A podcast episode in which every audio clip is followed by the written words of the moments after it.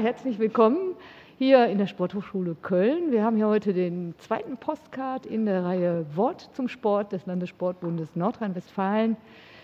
Mein Name ist Eva Seelitz und ich begrüße heute ganz herzlich Dr. Birgit Palskill. Birgit, herzlich willkommen hier. Du hast schon so ein paar Erinnerungen an diesen Raum. Warum?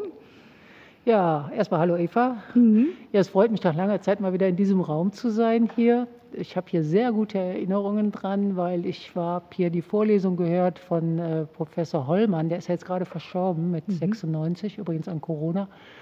Und äh, ich bin in diese Vorlesung wirklich gegangen wie ins Kino, weil der hat äh, wahnsinnig toll erklärt und ich weiß heute noch, was er erzählt hat. Also der stand anderthalb Stunden mit Hacken zusammen vorne da am Podium und hat äh, Sportmedizin unterrichtet. Und das, äh, das ist wirklich ein Phänomen gewesen, dieser Mann. Wirkliche ja. Koryphäe. Oh, ist ja wunderbar. Ich meine, wenn du so erzählst, dann merkt man schon, du berichtest so aus der Vergangenheit und das ist so lebendig geschildert. Du sitzt ja, das können ja unsere Zuhörerinnen nicht sehen, vor der Wand Zeitzeugen beziehungsweise Zeitzeuginnen. Und ähm, ja, du hast mir gesagt, so ein bisschen warst du doch überrascht. Wie Zeitzeugin? Warum bin ich Zeitzeugin? Was hältst du von dem Thema? Ja, also ehrlich gesagt, als ich gefragt wurde, habe ich erst gedacht, ich soll das Interview führen. Und mir wurde dann schlagartig klar, dass ich die Zeitzeugin sein soll. Äh, das war ehrlich gesagt ein Schock für mich, weil irgendwie denkst du ja immer, du bist jünger, als du eigentlich bist. Aber ich werde nun mal jetzt genau schon 69 so. und äh, ja, da muss ich mich wohl damit abfinden, dass du das Interview machst und nicht die Zeitzeugin bin. Ja, aber das passt ja. Du bist 69 Jahre alt, ich bin Jahrgang 69. Und wenn man sich mal so unsere Reihe anguckt, die wir initiiert haben, wir haben ja gesagt, so den Erfahrungsschatz von Ehrenamtlerinnen über 50. Und mir ist es dann genauso gegangen, ich habe da mit Schrecken festgestellt, also eigentlich bin ich ja selber schon Zeitzeugin. So lange im Ehrenamt, du bist so lange im Sport dabei und wenn ich mir so deine Vita anschaue, also die reicht ja nicht nur für ein Leben, die reicht also schon für mehrere Leben. Ich muss jetzt mal so ein Stück weit vorlesen. In jungen Jahren erfolgreiche Leistungssportlerin. Vor dir liegt jetzt ähm, ein Trikot mit der Nummer 14, der deutsche Bundesadler drauf. Was verbirgt sich hinter diesem Trikot? Also das Trikot ist ein Trikot äh, vom Basketball, mhm. aus der Basketballnationalmannschaft oder Nationalteam. Da habe ich gespielt seit 74 ungefähr, 1974. Mhm. Ähm, ich hatte Basketball ursprünglich allerdings eigentlich nur als Nebensportart angefangen, so zum Ausgleich für Leichtathletik und bin aber dann 74 ganz zum Basketball gewechselt. Ja, aber wenn wir so Leichtathletik uns mal so anschauen und nochmal so auf deine Sportlerinnenkarriere schauen, dann sehe ich hier auch einen Basketball, den du mitgebracht hast. Und ähm, was, was verbindet dich dann so mit dem Basketball? Wobei man jetzt natürlich sagen muss, was ja unsere Zuhörerinnen nicht sehen können, wir sind natürlich größentechnisch auch sehr unterschiedlich. Ich bin 1,59 Meter groß und ich glaube, das kannst du toppen. Das kann ich. Ich bin 1,83 und ja. ich hoffe, ich bin jetzt als Zeitzeuge nicht geschrumpft. Ich glaube nicht. ich mache nämlich immer schön noch Pilates, um mich weiter zu strecken und meine Länge zu halten. Ähm, ja, was verbindet mich mit Basketball? Äh, ich habe immer gerne Ball gespielt und bin eigentlich durch Zufall zur, zur Leichtathletik gekommen. Und als dann die Möglichkeit war, zum Basketball zu wechseln, weil ich in beiden Nationalteams war, äh, war für mich gar keine Frage, dass ich zum Basketball gehe, weil das eine Teamsportart ist, weil, äh, weil auch weniger trainiert wurde zum damaligen Zeitpunkt als in der Leichtathletik, weil Doping damals kein Thema war beim Basketball, heute hoffentlich auch nicht mhm. und weil es mir einfach äh, viel mehr Spaß gemacht hat als in der Einzelsportart. Aber du warst ja in beiden Bereichen sehr erfolgreich. Ne? Also wenn ich mir das angucke, ähm, Kugelstoßen, deine beste Weite war? 16, ich glaube 51, also jedenfalls ungefähr 16,50 Meter. Die genaue Weite weiß ich gar nicht mehr. Mhm. Die habe ich tatsächlich auch gestoßen auf den Punkt bei den Junioren-Europameisterschaften. Äh, Und die waren 1969? 1970. Hm? 1970, ja. Da war ich gerade mal ein Jahr alt. Ne? Wahnsinn, cool. Ja. Sehr schön. Hättest also, du die Kugel noch nicht mal aufheben können. Nee, ja. also du hast ja eine unglaubliche sportliche Karriere hinter dir und ähm, es gibt auch mittlerweile viele Zeitungsartikel über dich, die du auch heute mitgebracht hast. Und wir mhm. hoffen auch im Rahmen unserer Zeitzeuginnen-Serie, wollen wir die natürlich auch in der Broschüre am Ende des Jahres auch noch so ein bisschen zusammenfassen. Und ähm, ja, es ist ja so die Idee dahinter in dem Programm, dass wir sagen, wir haben so viele Ehrenamtliche und die einfach einen unheimlichen Erfahrungsschatz durch ihr Ehrenamt gewonnen haben, durch ihre sportliche Karriere. So, was ist denn so dein größter Erfahrungsschatz, wo du sagst, wenn ich das nie gemacht hätte, hätte ich das nie erlebt? Oh, Da gibt es natürlich im langen Leben ganz viel. Ja. Äh, ich denke mal, der größte Erfahrungsschatz äh, war die Studie, die wir gemacht haben über sexualisierte Gewalt. Ja. Ähm, weil da eben äh, doch sehr viel Resonanz drauf gekommen ist und sehr viel sich daraus entwickelt hat im Nachhinein. Aber die Resonanz, die war ja jetzt nicht durchweg positiv. Ne? Also es ist ja so, dass das zwar ein unheimlich bedeutender Schritt für uns im Sport war, aber du hast ja viel einstecken müssen. Ja, also das war ja zu einer Zeit, als sexualisierte Gewalt überhaupt noch nicht Thema war. Also ich komme ja aus der Frauenbewegung und da war sexualisierte Gewalt äh, schon, schon seit den 70ern äh, Thema. Aber das wurde ja eher belächelt damals. Also wenn du, mhm. wenn du über, über Vergewaltigung zum Beispiel selbst gesprochen hast, dann, äh, hat, dann wurde das belächelt, auf jeden Fall nicht ernst genommen. Mhm. Und äh, dass der, der Frauenausschuss vom, vom Landessportbund, der hat das Thema dann in den 90ern wirklich äh, weiter nach vorne gebracht. Und es ist von daher also wirklich sehr äh, anerkennenswert, dass der Landessportbund sich schon in den 90ern dafür eingesetzt hat, dass so eine Studie in Auftrag gegeben wurde, zusammen mit dem Frauenministerium damals. Und ähm, dass wir also Grundlagen schaffen konnten für eine Arbeit gegen sexualisierte Gewalt. Ja, also ähm, ich sag mal, du bist ja auch heute ehrenamtlich für den Landessportbund aktiv. Du bist unsere Beauftragte ähm, gegen oder zum Schutz vor sexualisierter Gewalt im Sport hier bei uns im Landessportbund Nordrhein-Westfalen. Was ist dir so durch den Kopf gegangen, als du Beauftragte wurdest und eigentlich so denken musstest, Mensch, die ganze Arbeit hat sich gelohnt, weil wir sind jetzt endlich an einem Punkt, wo man es wertschätzt und auch sagt, mhm. ja und offen und ehrlich sagt, wir brauchen eine Beauftragte. Ja, das war ja seit 2010 äh, ist ja gesamtgesellschaftlich das Thema ein bisschen mehr in den Fokus gerückt. Und äh, wie gesagt, vorher war es ja, also ich galt vorher als Nestbeschmutzerin, muss man sagen. Also mhm. als die Studie rauskam, ich hab, bin persönlich angegriffen worden. Die Studie sollte erst überhaupt gar nicht veröffentlicht werden. Das kann man sich ja gar nicht vorstellen, ähm, oder? Ja, ja, es war so, dass, äh, dass also ich bin froh, dass damals äh, es noch kein Social Media in dem Formen gab. Es hätte einen Shitstorm gegeben. Hätte, ja, und sehr viel Fake News auch. Ne? Ja, also da ja. wurde also, da wurden Dinge behauptet, die in der Studie überhaupt nicht drin standen. Zum Beispiel äh, in der Studie stand drin, alle Sportlehrer wären Vergewaltiger und solche, also ja, völlig ja. hirnrissige Sachen.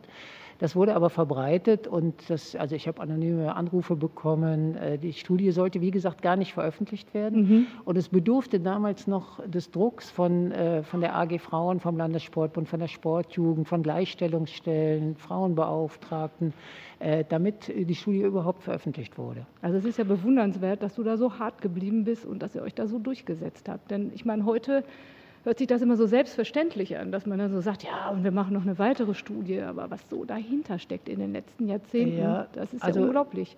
Ja, neben diesen negativen Reaktionen, die mhm. wirklich sehr heftig waren, also ich will noch hinzufügen, ich durfte zum Beispiel keine Sportlehrkräfte mehr äh, fortbilden. Ich habe in der Fortbildung Also du hast Berufsverbot bekommen? Ja, ja, also so ganz offiziell lief das natürlich nicht, aber der zuständige Dezernent sagte mir, er könne, äh, er könne mich nicht mehr tragen und ich Ach. könne zwar die Fortbildungen noch weitermachen, aber nicht unter meinem Namen. Also das, das ist ja unglaublich. So. Also ich bin damals aus dem Sport ganz rausgegangen. Wahnsinn. Und ähm, das waren die negativen Erfahrungen. Mhm. Die positiven Erfahrungen gab es aber auch. Äh, und zwar äh, lagen die vor allen Dingen darin, dass der Landessportbund angefangen hat, tatsächlich die Empfehlungen, die wir in der Studie äh, gegeben haben, tatsächlich umzusetzen. Und daraus hat sich ja dann das Zehn-Punkte-Programm entwickelt. Da hat sich daraus entwickelt, also diese ganze Kampagne Schweigen schützt die Falschen. Es wurden Fortbildungen entwickelt für TrainerInnen also es gab Broschüren, diese ganzen Leitfäden sind direkt entwickelt worden. Das ist alles passiert direkt nach Veröffentlichung unserer Studie. Von daher kann ich nicht sagen, dass es nur negative Reaktionen gab, mhm. sondern es gab auch äußerst positive, wobei natürlich auch innerhalb des Landessportbundes es hart war für die, die, die sich da eingesetzt ja, ja, haben, das alles durchzusetzen. Aber ähm, das war natürlich sehr, sehr, sehr erfreulich auch. Und das hat mir auch die Kraft gegeben, immer weiterzumachen, weil es immer Menschen gab, die sich auch eingesetzt haben gegen alle Widerstände. Mhm. Und ähm, das war dann so, dass 2010, als dann gesamtgesellschaftlich das Thema endlich, äh, ich sag mal, hoffähig wurde und mhm. man nicht mehr vorbeigucken konnte, da war natürlich gerade der Landessportbund NRW sehr gut aufgestellt, weil er schon die ganzen Vorarbeiten seit unserer äh, Veröffentlichung unserer Studie schon gemacht hatte.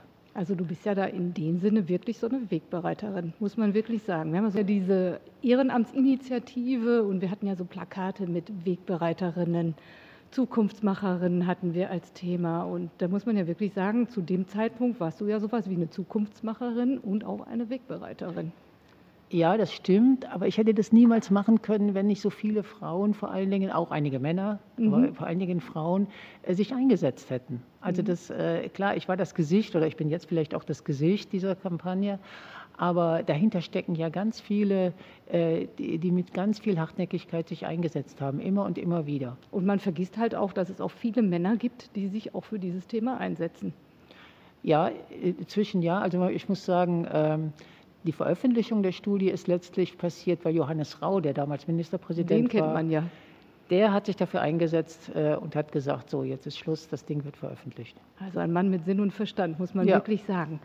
Wenn man mal so guckt auf dein Leben, so als Sportlerin, ähm, du hast dich ja auch so viel mit der Art und Weise, wie Sportlerinnen im Sport anerkannt werden, wie sie behandelt werden, wie sie sich verhalten, beschäftigt. Und ich sag mal, ich habe jetzt hier von dir eine Zeitung, also die ist jetzt schon so das muss man mal beschreiben, ne? das ist so typisch alte Zeitung, schon vergilbt. Ähm, Frankfurter Allgemeine Zeitung vom 4. August 1969, da war ich ähm, ja immerhin schon äh, fünf Monate alt und ähm, man hat so wirklich dich in der Zeitung erwähnt, weil du eben so erfolgreich warst als Kugelstoßerin.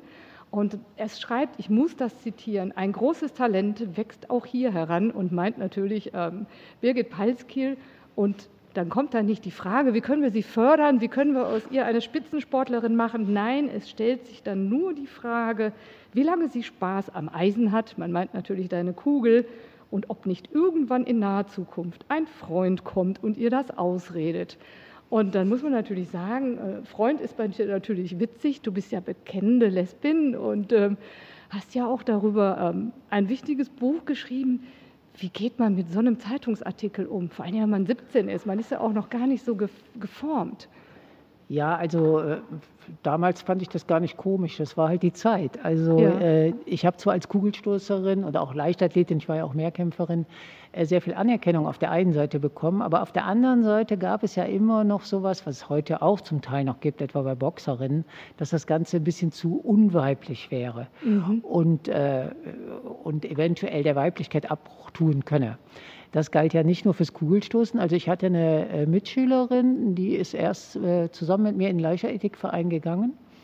Und der wurde aber dann von ihren Eltern verboten, weiter Leichtathletik zu machen. Und die Begründung war, wenn man sich die 100-Meter-Läuferinnen angucken würde, die hätten so verhärmte Gesichter, ah. so verzogene und diese ganze Leichtathletik würde also äh, verhärten und äh, wir würden dann unweiblich werden und später keinen Mann abkriegen.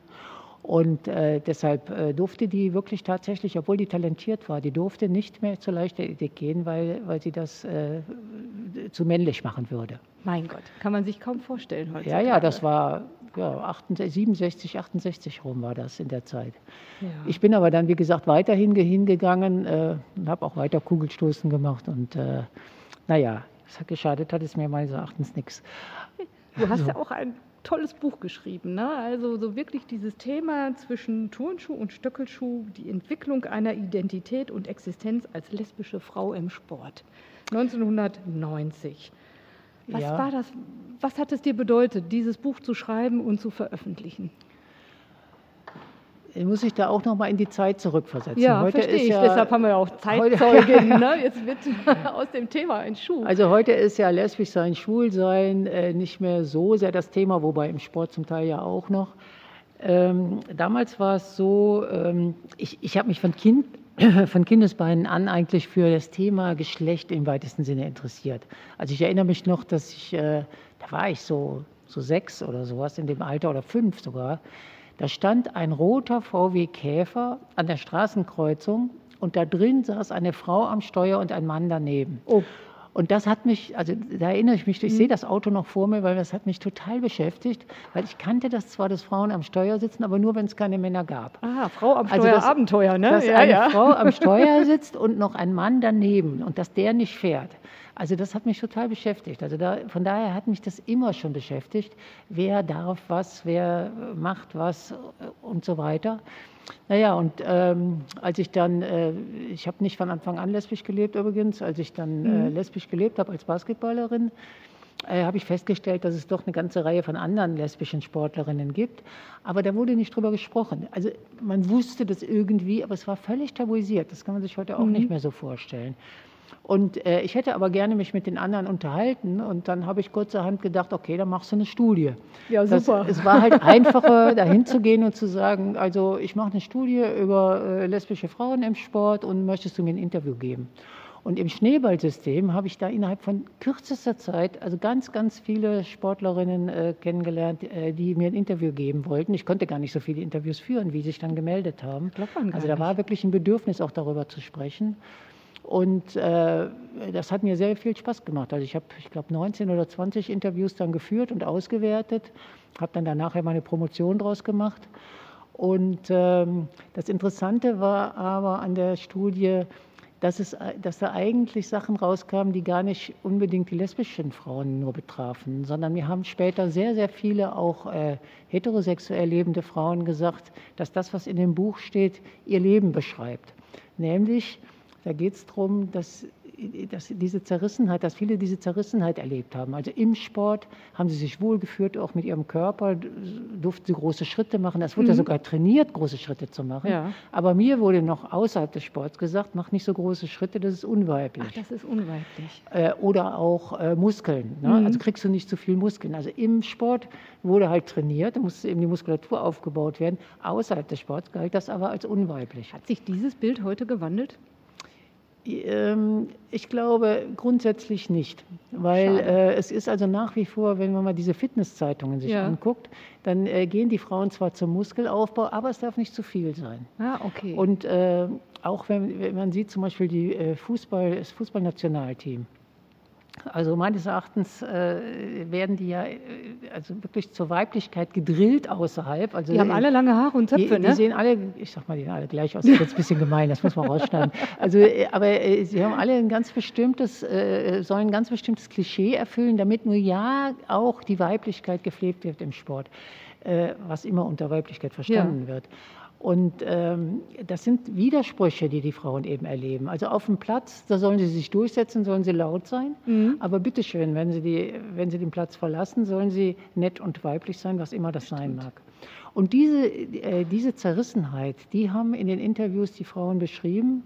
Und äh, letztlich, äh, ich sag mal, das, was dann zu ihrem lesbischen Leben gehörte, dass sie sich leichter getan haben, weil sie ja gar nicht diesen männlichen Normen sich anpassen mussten, leichter getan haben, als Lesben äh, darauf zu pfeifen, sage ich mal. Ja, kann ja? ich verstehen. Und äh, also ich fand noch ganz beeindruckend, ich habe kurz nachdem ich das Buch veröffentlicht hatte, in Leverkusen einen Vortrag gehalten, da kam eine damals für mich alte Frau auf mich zu, die war wahrscheinlich jünger als ich jetzt bin. Wahrscheinlich war die so alt wie ich, 52. Ja. Und sagte dann zu mir, Sie haben mein Leben beschrieben, bis auf den Schluss. Aha. Und der Schluss? Der Schluss war eben lesbisch zu leben. Also ah. die, die, ja, die war Oma, so, ne? die ja, ja. hat heterosexuell gelebt. Äh, also das fand ich schon sehr interessant, dass der Ausgangspunkt zwar lesbisches Leben war, aber eigentlich habe ich in dem Buch vor allen Dingen diese Schwierigkeiten von, von Sportlerinnen beschrieben, die meines Erachtens auch heute noch sehr viele haben, die aber dann äh, stark übertüncht werden, auch weil, äh, weil ja Werbeverträge gemacht werden müssen. Und in, den, in der Werbung und in den, in den Zeitungen äh, werden auch die Sportlerinnen selten in der sportlichen Aktion gezeigt, ja, sondern, sondern, sie werden gezeigt, äh, irgendwie stilisiert, äh, weiblich stilisiert nach der sportlichen Aktion. Und äh, heute müssen Leistungssportlerinnen, wenn sie eben Werbeverträge haben wollen, beides können. Die müssen auf der einen Seite auf dem Platz äh, sich durchsetzen können und ich sage mal, in Anführungsstrichen männliche Eigenschaften äh, zeigen. Sie müssen aber gleichzeitig Weiblichkeit inszenieren, sonst kriegen sie keine Werbeverträge. Wahnsinn. Das heißt, von daher hat sich das in gewisser Weise sogar verschärft, könnte man ja, sagen. Aber das würde ja bedeuten, dass wir eigentlich, was so das Bild der Frau in der Gesellschaft, in der Öffentlichkeit, durch die Medien, dass wir da eigentlich nicht so viel weiter gekommen sind als vor 20, 30 Jahren. Also zumindest im, im Sportbereich, da hat ja auch jüngst noch mal eine Studie gezeigt, wenn, äh, wenn man die Sportseiten sich anguckt, mal abgesehen davon, dass Frauen sowieso fast gar nicht vorkommen, sondern äh, also hauptsächlich also Fußballmänner. Quantität ne, ist nicht da so, und so, also die Quantität ist nicht da, aber auch die Qualität. Sie werden nicht in ihre, also selten in ihrer sportlichen Aktion gezeigt. Mhm. Sondern eher auch als schmückendes Beiwerk.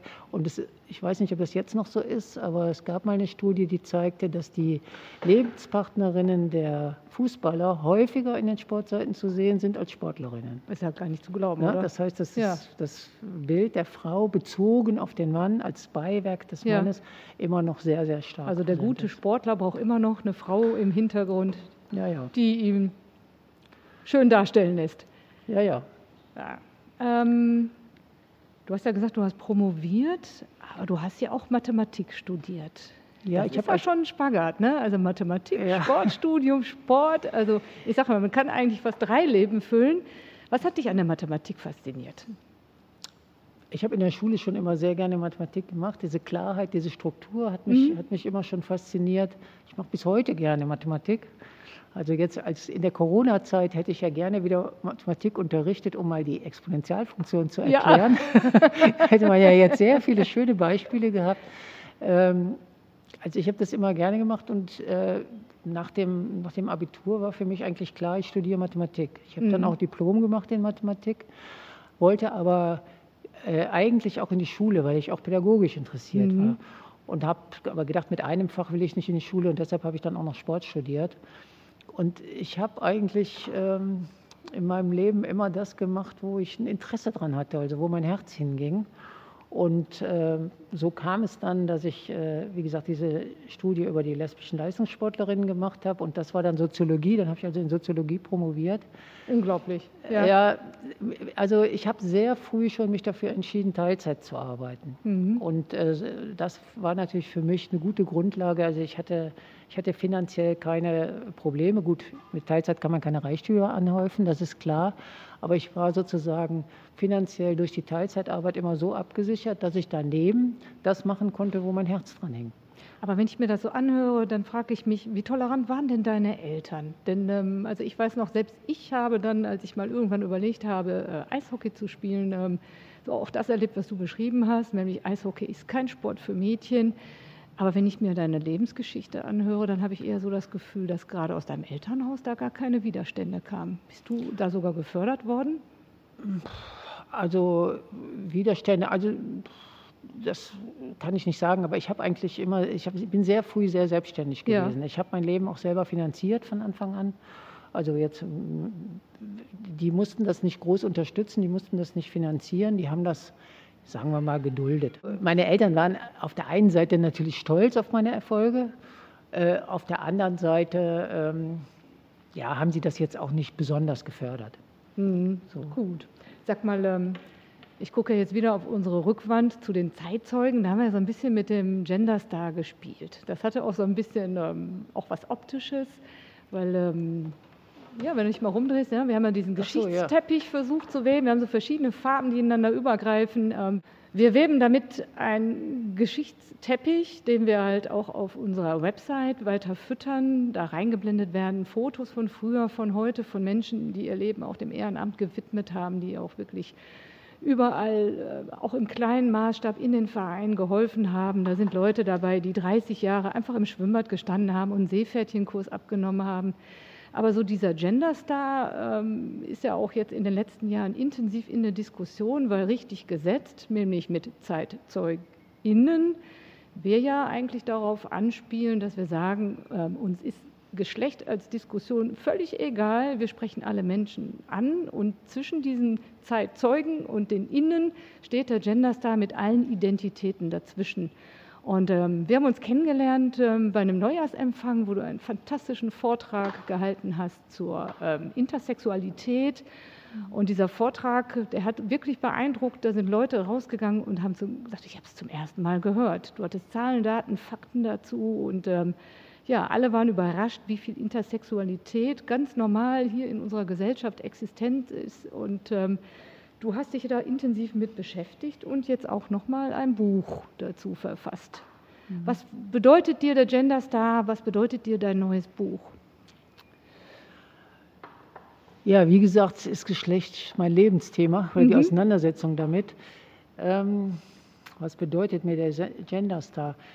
Mm, Es geht letztlich darum, dass alle Menschen unabhängig von ihrem Geschlecht äh, teilhaben können. Also das Buch, was ich rausgegeben äh, habe, zusammen mit äh, Heidi Scheffel und Frank Pohl, das äh, bezieht sich auf die Schule. Da geht es eben um Diversität im Klassenzimmer. Mhm. Und ähm, zum einen geht es darum, die Vielfalt innerhalb der Geschlechter sichtbar zu machen, also zum Beispiel innerhalb der Mädchen oder innerhalb der Jungen.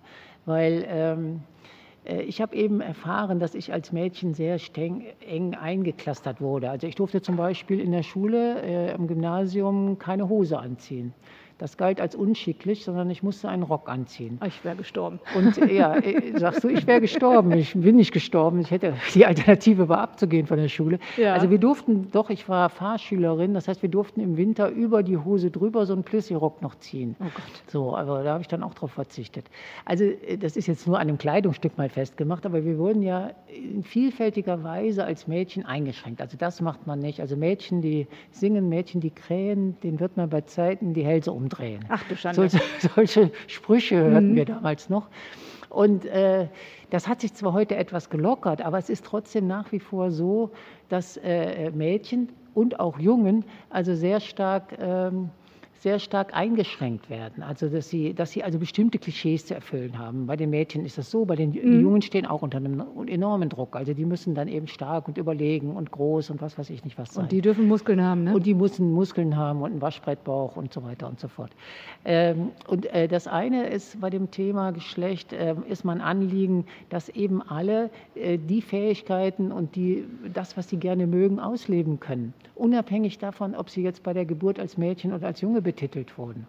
Das ist heute nach wie vor nicht so. Vor allem, wenn man sich das Spielzeug zum Beispiel ansieht, diese, die, äh, das Gender Marketing, ja. und man guckt sich dann diese T-Shirts an, dann sind die Mädels immer süß und nett. Ja. Und die Jungs sind immer, ich bin ein Held oder so. Oh. Geht hier in Köln bis zu den Karnevalskostümen. Die, Nein. Jungs, die Jungs werden Cowboy und die Mädchen Prinzessin. Also das ist so das eine Thema, dass also diese einengenden Geschlechterkorsetts aufgehoben mhm. werden.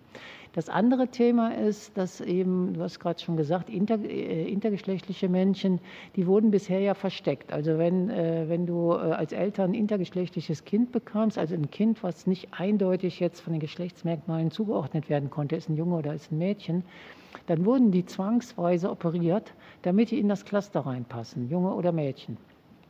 Und äh, obwohl die Körper gesund sind, also es mhm. ist jetzt nicht so, dass die irgendwie Das ist ja einfach werden. nur eine Spielerei der Natur. Die sehen einfach anders aus. Und äh, von daher waren in der Gesellschaft äh, intergeschlechtliche Menschen bisher überhaupt nicht sichtbar.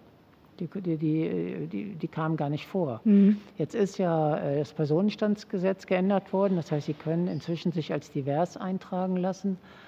Aber das gilt eben bisher nur für die Menschen, die eben körperlich nicht eindeutig zugeordnet sind. Es gibt aber auch jede Menge Leute, auch vor allem junge Leute immer mehr, die psychisch sagen, ich, ich, ich kann mit Frauen nichts anfangen. Mhm. Also ich, was soll das sein? Also ich habe zwar diesen Körper, aber was mir hier zugeschrieben wird in der Gesellschaft, da, da habe ich nichts mit zu tun. Ich will aber auch nicht unbedingt Mann sein.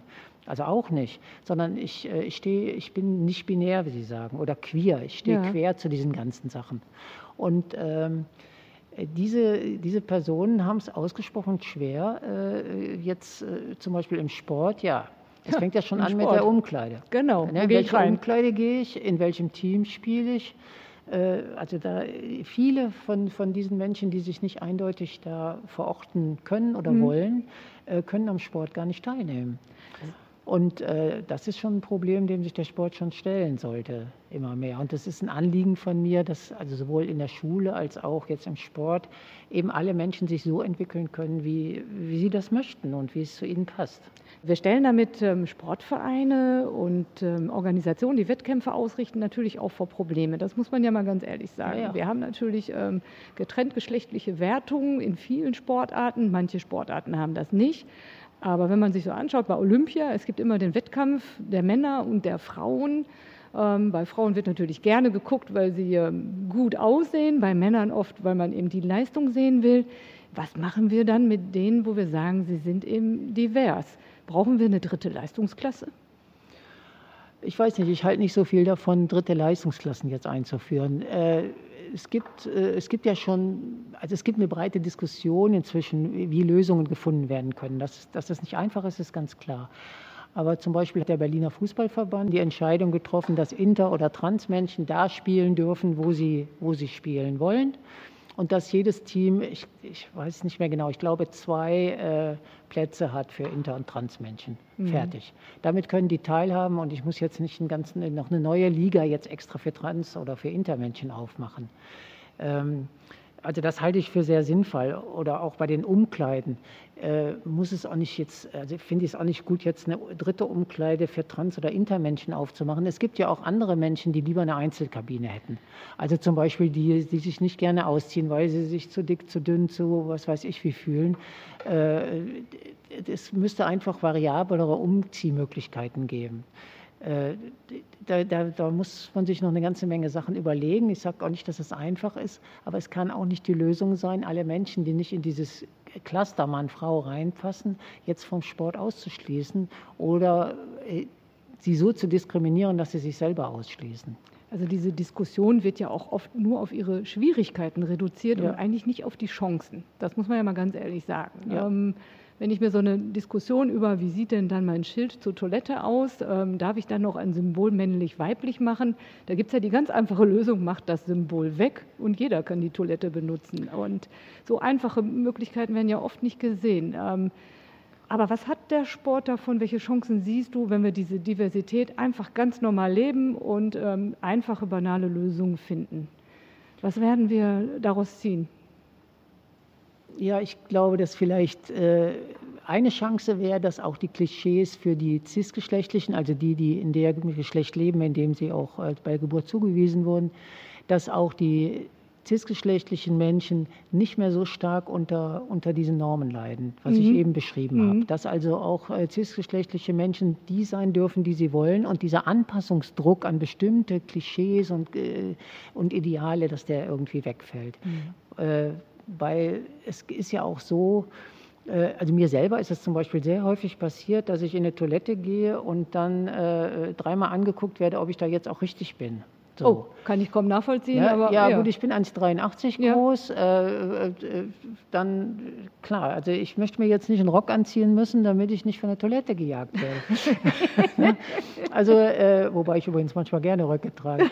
Das, äh, ich glaube, dass es auch für die, die eben nicht jetzt in dieser sogenannten äh, diversen Kategorie sind, viel mehr Freiheiten geben würde, wenn das mit diesem Geschlecht nicht so, nicht so äh, eng kategorisiert gesehen würde. Ich glaube, dass ganz viele äh, Männer wie Frauen also gerne eine größere Bandbreite leben würden, als sie das jetzt tun. Also dann würde man ja wirklich von Breitensport reden. Ja, ne? ja wirklich ja. für alle unabhängig von dem, was man ist. Und es wäre ja wirklich dann so das finale Ziel zu sagen, ähm, Diversität auf allen Ebenen. Ja, das, wobei sich das natürlich äh, verschränkt mit anderen Kategorien, mit Behinderung, mhm. äh, mit äh, äh Rassismusdiskussion. Es gibt ja ganz viele Diversitäts, äh, äh, ja. Diversitäten, wo es darum geht, dass alle frei teilnehmen können. Frei heißt eben auch, ohne Angst diskriminiert zu werden. Und im Grunde genommen ist es ja so, dass die Mehrheit eigentlich zu so einer Minderheit gehört. Mhm. Also äh, Minderheit, übrigens Frauen werden ja da auch mal kurz als Minderheit bezeichnet. Ja, ja genau, die Randgruppe. also ne? das, Frauen. Das, die Randgruppe Frauen, also auch ja. äh, gleichberechtigt teilhat. Ich meine, da ist der Sport ja schon lange dran, mhm. dass die Randgruppe Frau endlich mal. Ich habe äh, mal gehört, das sind 51 Prozent genau, der Bevölkerung. Sie, genau, dass sie, dass sie gehört wird, dass sie auch gleiche Chancen hat, dass sie gleich bezahlt wird mhm. und so weiter und so fort. Dass sie nicht, wie wir damals noch das Vorspiel von den Männern machen müssen, mhm. was ich damals immer sehr diskriminierend fand. Das glaube ich. Oder dass zum Beispiel es nicht mehr passiert, dass äh, unser damaliger Trainer Toni Di Leo, der, hat, der war, ich glaube, fünfmal oder wie oft deutsche Meister äh, mit uns bei Argon Düsseldorf im Basketball. Dann wurde er deutscher Meister hier mit äh, Saturn Köln und es hieß, Toni Di Leo ist zum ersten Mal deutscher Meister. Oh, unglaublich. Ja, das, äh, da sieht man, äh, wie, wie Frauen gedeckelt und diskriminiert ja, werden. Ja. Und es geht darum, dass also Frauen, ich sage jetzt mal ironisch als Minderheit, obwohl es mhm. eine Mehrheit ist, dass die eben gleichberechtigt teilhaben, dass äh, Menschen mit Migrationshintergrund gleichberechtigt teilhaben, Schwarze gleichberechtigt teilhaben, Behinderte, dicke, dünne, was weiß ich, Arme. Ja, es geht ja. auch um Armut. Das heißt, wenn man das alles zusammenzieht, muss man sagen, dass die Mehrheit eigentlich einer dieser Minderheiten angehört. Das ist ja schon äh, ja, ein wunderbares Abschlussstatement. Ja. Und äh, also das ist was, wofür ich kämpfe, dass also, dass also Menschen, egal wie sie sind, wirklich gewaltfrei am Sport teilnehmen können ja. und nicht diskriminiert werden. Und das ist dann das Thema Geschlecht im weitesten Sinne. Mhm. Äh, wie gesagt, da geht es nicht nur um Trans und Inter, sondern nee. es geht wirklich um alle, die mhm. so, wie sie sind, teilnehmen. Das heißt, der Sport kann hier einfach Vorreiter sein und einfach etwas in die Gesellschaft reintragen, was wir ja dann auch noch außerhalb des Sportes auf die gesamte Gesellschaft übertragen müssen. Ja, der, der Sport hat einerseits enorme Chancen, wie er übrigens auch bei sexuellen Gewalt enorme Chancen hat, äh, den Menschen Kraft zu geben, dass sie dann den Erfahrungen etwas entgegensetzen können. Also auf der einen Seite hat der Sport wirklich ganz große Chancen, auf der anderen Seite ist Sport halt ein klassisches, eine klassische Männerdomäne, wo, wo eben es dann auf der anderen Seite auch wieder besondere Schwierigkeiten gibt, weil es eben so eine klassische mhm. Männerdomäne ist. Äh, ich glaube schon, dass da die Frauen noch größere Schwierigkeiten haben, sich durchzusetzen als in anderen Bereichen. Wenn wir mal so zum Schluss kommen, wenn wir uns das so anschauen, ähm, was würdest du heute jungen Menschen mit auf den Weg geben im Sport? Was ist für dich wichtig? Weil ähm, du hast ja auch viele Geschichten so von früher erzählt, wo man sich denkt heutzutage, das kann ja gar nicht wahr sein. Ähm, heutzutage kann sich kaum eine junge Frau noch vorstellen, dass man früher seinen Mann oder seinen Vater hätte um Erlaubnis bitten müssen, damit man einen Führerschein macht oder damit man überhaupt seinen Beruf erlernen und ausüben kann. Ähm, die heutige Generation ist schon so lange in, in einer Anführungsstrichen gefühlten Freiheit reingeboren, mhm. dass jetzt sich das für die anhört wie vor 100 Jahren. Aber es ist ja phasenweise mal gerade 30, 40 Jahre her. Müssen wir diese jungen Menschen noch wappnen? Müssen wir denen noch was mitgeben, damit wir nicht wieder zurückfallen? Ja, ich glaube, ähm, auf der einen Seite komme ich mir auch manchmal vor, als wäre ich 200 Jahre alt und nicht Zeitzeugin. Wenn ich, ich ja gesagt, wenn ich da, drei Leben, ne? Wenn ich da so manche Sachen erzähle, kommt mir das auch vor, als, als, als könnte das doch gar nicht sein, dass ich ja. das erlebt habe, aber es war so. Ja, äh, dennoch glaube ich, dass es wichtig ist für die äh, Jüngeren nach wie vor zu sehen und wahrzunehmen, wo Gewalt passiert und wo Menschen ausgeschlossen werden. Äh, vielleicht passiert das in einer anderen Form oder es ist inzwischen auch so, dass Menschen wie, ich sage jetzt mal Trans- und Intermenschen, die haben ja damals gar keine Chance gehabt, äh, zu sagen, dass sie das sind oder sie haben es noch nicht mal gemerkt. Ja? Mhm. Also, äh, dass es immer neue auch ähm, äh, ja, Formen gibt von, von, von Diskriminierung, wo ich den jungen Menschen sagen würde, haltet die Augen auf und vor allen Dingen denkt nicht immer nur in Schwarz-Weiß. Es gibt nicht nur Schwarz und Weiß, es gibt auch Grau und es gibt Bunt und habt den Mut, euch dafür einzusetzen, dass eben der Sport bunt sein darf. Und macht den Mund auf da, wo Leute eben ausgegrenzt werden sollen oder wo ihr selber ausgegrenzt werdet. Das, das, äh, das äh, kann ja auch der Fall sein. Ja. Ich will vielleicht eine Sache, Sie können ja vielleicht noch irgendwo reinschneiden, ich weiß es nicht genau. Ja was das Geschlecht angeht. Ne? Ähm, ich bin ja, ich habe ja schon in Ende der 60er Jahre schon Leichtathletik gemacht und damals gab es auch schon diese Geschlechtsbestimmungsprobleme. Die gibt es ja schon die ganze Zeit. Äh, und in 1968 bei den Olympischen Spielen mussten die Frauen nackt vor einer Riege von äh, Ärztinnen langgehen und die entschieden dann, ob das Frauen sind oder nicht. Und wenn sie Zweifel hatten, dann wurden die rausgewunken und mussten auf den gynäkologischen Stuhl zu einer Untersuchung. Das war wirklich höchst entwürdigend. Mhm. Also das hat mir meine Kollegin damals erzählt, mit der ich trainiert habe. Ich habe das zum Glück ja nicht mitgemacht, aber 72 bei den Olympischen Spielen war es so, dass äh, dieser sogenannte ähm, Chromosomentest gemacht wurde. Da war das dann schon humaner, sage ich mal. Da wurde dann mit dem, mit dem, Stäbchen, das kennen wir ja heute bei kennen den Corona-Tests, wurde dann eben Test gemacht und wurde die Chromosomen festgestellt. Ich habe also einen Ausweis, wo ganz klar belegt ist, dass ich Frau bin, im. Sinne dieses Chromosomentests. Diese Tests wurden aber im Laufe der Zeit immer wieder verändert, sodass es sogar vorgekommen ist, dass äh, Frauen bei dem einen Test als Frauen galten und bei dem nächsten nicht. Also da gibt es ganz dramatische Geschichten.